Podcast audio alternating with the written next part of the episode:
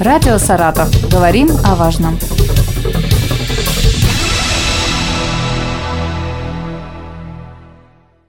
Здравствуйте, у микрофона Елена Щербакова. В последнее время участились случаи ОРВИ и гриппа. Саратовцы часто вызывают врача на дом, обращаются в скорую вместо того, чтобы обращаться в поликлинику по месту жительства. При этом нагрузка на сотрудников скорой помощи очень сильно растет. Об этом и не только говорим с Олегом Андрущенко, главным врачом Саратовской областной станции скорой медицинской помощи. Добрый день.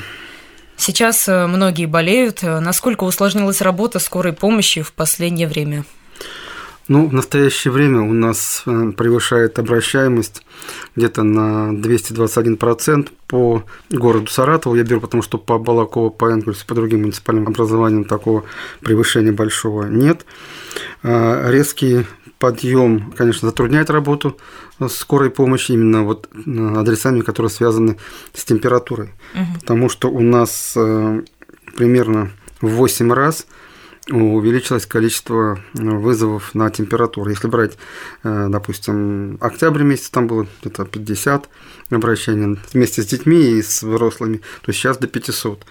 Сами сутки. понимаете, сутки, да. А общее количество выросло э, с 700 до 1400 вызовов, понимаете, почти в два раза. Соответственно, мы даже, как бы, смог, что смогли, мы сделали, как бы, количество бригад увеличили и пытаемся вести работу разъяснительную с населением. Ну, пока вот нагрузка большая. Это получается, скорая помощь сколько вызовов в день выполняет? У каждого по-разному. Эм, допустим, ну, среднее число. Если, допустим, быстро оборачиваться, то 20, 22 вызова, 23. Ну, то есть каждый час мы выполняем вызов по городу Саратову. А брать. бывают ли ложные вызовы вообще часто? Понимаете, ложный вызов, э, это назвать ложным вызовом очень сложный вопрос. Ну, если взять пример, привести, например. Что вообще, да, можно назвать ложным вызовом? Ложным – это заведомо ложный вызов, понимаете? Ну, и бывает крайне редко, но в основном бывает как. А, допустим, лежит э, пьяный на улице, да, вот.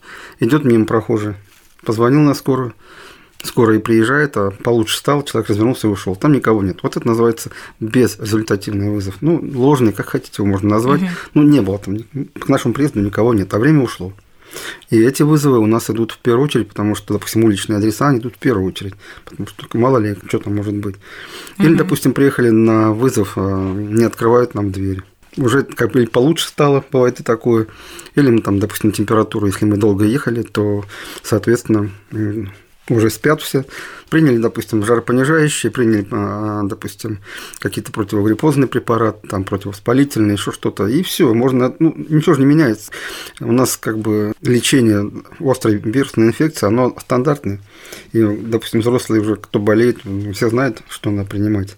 Угу. Ну, как правило, да, лечится по одной схеме. Но интересно то, что если даже стало лучше, почему бы не отменить вызов, да? Почему бы не позвонить ну, или хотя бы дверь не открыть? Это, вот это неправильно, потому концов? что, конечно, кто-то тоже ждет в своей очереди а, именно на температуру. А каково в среднем время ожидания скорой помощи? Ну вот смотрите, если брать экстренные вызовы, мы стараемся уложиться в норматив. Норматив – это 20 минут стараемся. Это вот те адреса, которые нам регламентированы.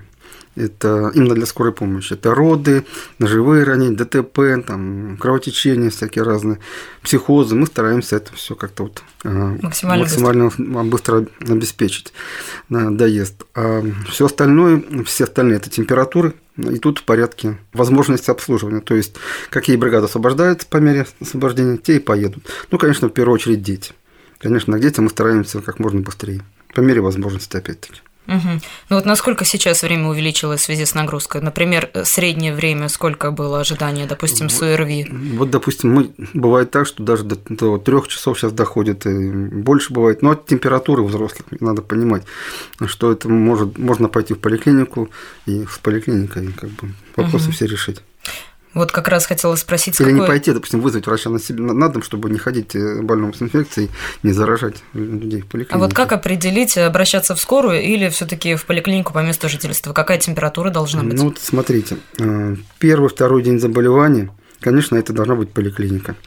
Скорая помощь, ну, понятно, что если долго, допустим, есть какое-то лечение назначенное у пациента, но оно не помогает, длительная лихорадка, понятно, здесь, естественно, скорая помощь, потому что там надо ехать в стационар и разбираться, что это. Ясно, что это уже будет не респираторная инфекция, а что-то другое. Когда уже есть подозрение на то, что необходима госпитализация? Да, конечно. Когда уже ничего может, не там помогает. пневмония разовьется, может, там что-нибудь еще будет. Мгм. Сколько сейчас бригад скорой помощи сформировано в Саратове? Ну, сейчас мы максимально выводим до 75 бригад. Вот мы сделали бригады, которые занимаются также только вирусными инфекциями, то есть только кто на температуры ездит. Мало того, мы привлекли а, ординаторов, своих ординаторов у нас сейчас по скорой помощи 40 ординаторов всего и 6 анестезиологов в ординатуре, это 46 человек.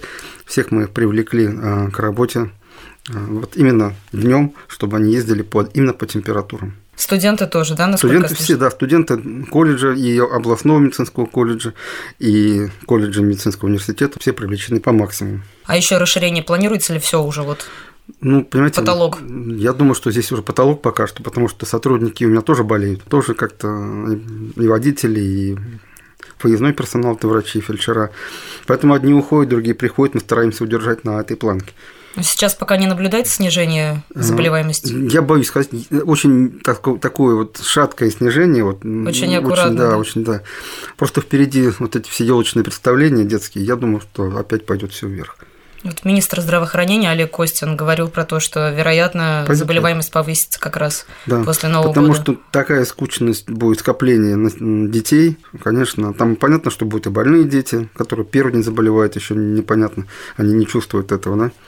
Вот, и дети иногда легче переносят, чем взрослые, поэтому могут попасть больными на представление. Мгм. Вот как раз по поводу Нового года, как э, скорая помощь будет работать в празднике? Скорая помощь работает и в праздники, и в будни, также вот 24 на 7, постоянно, круглосуточно, и мы... ну, У нас нет такого, что праздники или не праздники, мы стараемся оказывать помощь э, и в праздники, и в будни. Ну, может быть, какие-то особенности есть? На проруби, скорее всего, будет дежурство. Скорее всего, будет дежурство на Рождество. Также будет э, по храмам, скорее всего, будем стоять. Ну, еще какие-нибудь, может, будет дежурство на елках и так далее, на детских мероприятиях. Мгм. Это вот таких плановых, так скажем.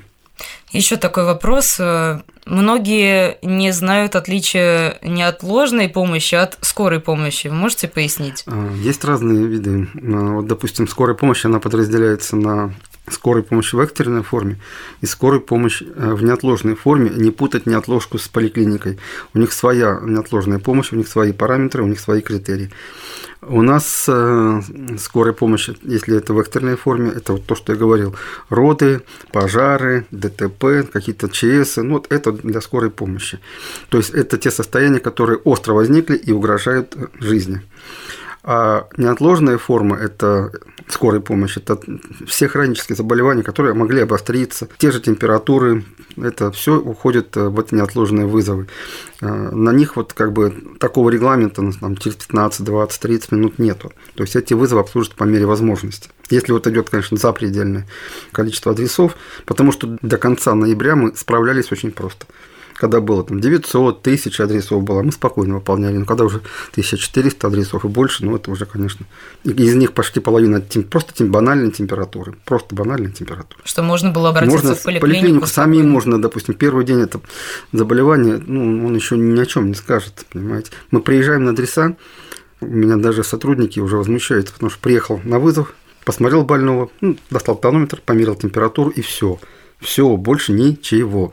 Лечение мы не назначаем. Э, Не наша функция, мы не имеем права этим заниматься. Мы должны приехать, осмотреть больного, оказать экстренную помощь, э, какую необходимо, и решить вопрос, нужна госпитализация или нет. Все, это, это функция скорой помощи. И от того, как мы быстро будем оборачиваться, будут зависеть другие э, жизни людей и здоровье других людей. Какие-то действительно жизненно важные Конечно, да, ситуации. конечно. Поэтому Потому что если температура, вот так получилось, что температуры пошли, попали в первую очередь, да, а поступит сердечный там или что-то еще, конечно, будет очень сложно тогда уже отзывать э, бригаду с того адреса, куда они поехали. Тем более, учитывая перемещение, тоже на это же время уходит. Конечно. Поэтому призываем слушателей обращаться в поликлинику за медицинской помощью, а не звонить сразу же в скорую, только при каких-то действительно экстренных ситуациях. Напомню, у нас в гостях был Олег Андрущенко, главный врач Саратовской областной станции скорой медицинской помощи. Спасибо вам. Спасибо. Радио «Саратов». Говорим о важном.